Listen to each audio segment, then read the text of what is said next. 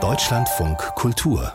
Länderreport Homberg-Efze hat rund 14.000 Einwohner, es liegt ungefähr so eine halbe Stunde von Kassel entfernt, ist ein kleines Örtchen mit einem schönen Fachwerk Ortskern und vielen leerstehenden Ladenlokalen.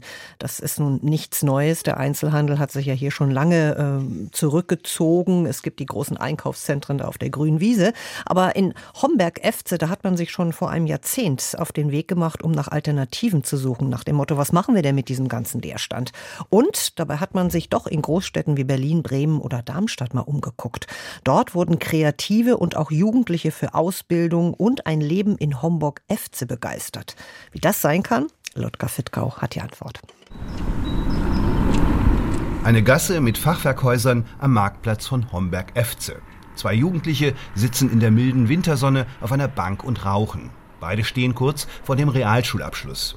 Der 16-jährige Arthur ist vor kurzem zugezogen. Ich komme gar nicht von hier, ich komme aus Aachen, aber ich finde es sehr schön hier eigentlich. Ja. Nette Leute.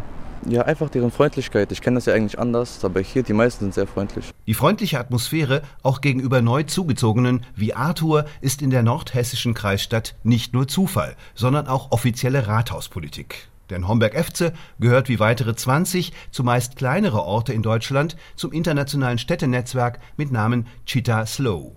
Dessen Programm lautet Chita Slow, das ist eine Stadt, in der Menschen leben, die neugierig auf die wiedergefundene Zeit sind.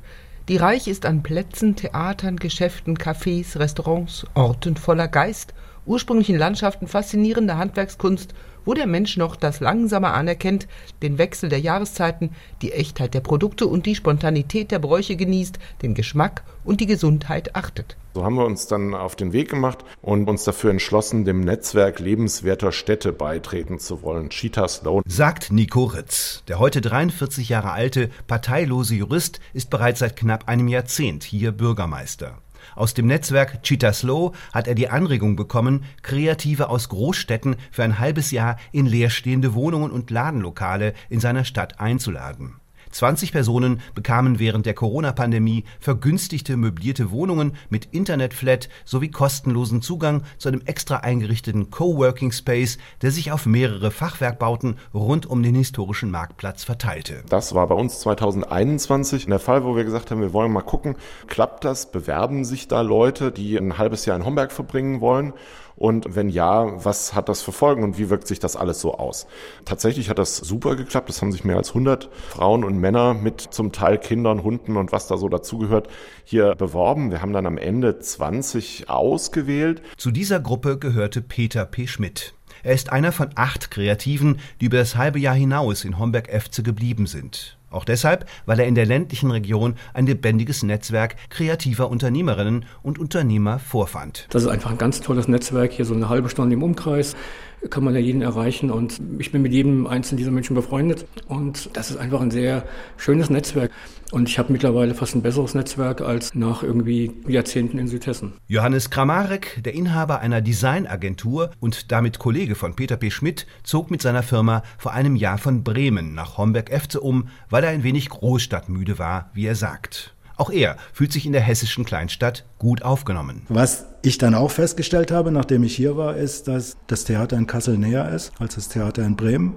weil wir da ein bisschen weit weg in Bremen Nord gewohnt hatten. So das, was mein letztes Fund Großstadt war, das kulturelle Angebot, gar nicht so spektakulär anders ist. Und dann kam natürlich auch dazu mit einem Beweggrund, dass wir dadurch, dass wir digital arbeiten, sowieso standortunabhängig sind und wir hier eine gute Chance für uns gesehen haben, ein bisschen mehr, was damals noch so als Work-Life-Balance klang, für uns zu finden und ein bisschen naturnäher zu wohnen und auch ein bisschen engagierter und ein bisschen nachhaltiger arbeiten zu können.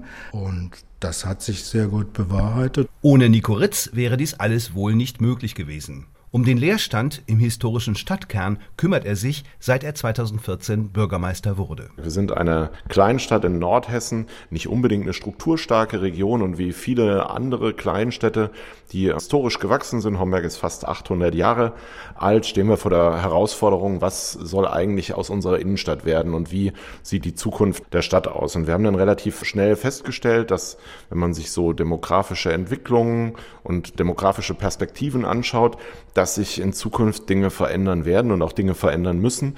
Insbesondere müssen wir überlegen, wie wir es schaffen, in Zukunft Menschen dafür zu gewinnen, hier in der Region zu leben und zu arbeiten. Die Einkaufszentren auf der grünen Wiese und schließlich der Internethandel sorgten in den letzten Jahrzehnten vor allem dafür, dass mehr und mehr kleine Geschäfte in der Mitte von Homberg-Efze schließen mussten.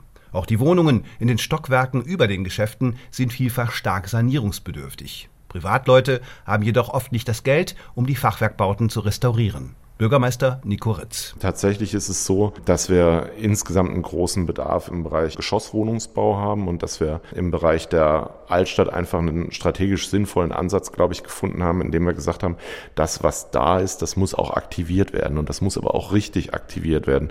Und im Übrigen glaube ich, dass ein ganz großes Integrationshindernis immer noch ist, dass sehr, sehr viele die das schnelle Geld wittern, irgendwelchen Wohnraum, der völlig prekär ist, der völlig desolat ist, für überteuertes Geld irgendwo zur Verfügung stellen. Ich glaube, das ist ein großes Integrationshindernis. Stattdessen müssten Neubürgerinnen und Bürger fair die Möglichkeiten, aber auch die Grenzen dessen vermittelt werden, was die Stadt in Nordhessen bieten könne. Der Neubürger Peter P. Schmidt hilft nun im Auftrag der Stadtverwaltung, eine gute Willkommenskultur zu schaffen. Dann ist das Stichwort Community ein ganz wichtiges, dass die Leute eben nicht, die haben natürlich dann nicht ganz ähm, unberechtigt Respekt davor, irgendwo anzukommen, wo sie nicht angenommen werden, irgendwo im ländlichen Raum.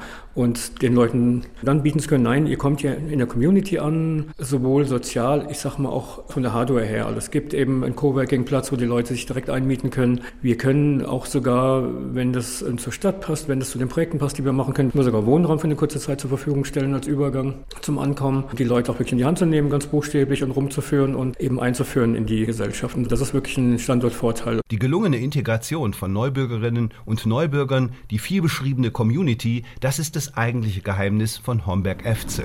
Die Stadt hat sich nun den Beinamen Wandelstadt gegeben. Damit soll deutlich werden, der Ort soll sich mit Hilfe des Netzwerks Chitaslow auch in den nächsten Jahren permanent verändern. Geschichte und digitale Zukunft sollen in Einklang gebracht werden. Langsam, aber stetig.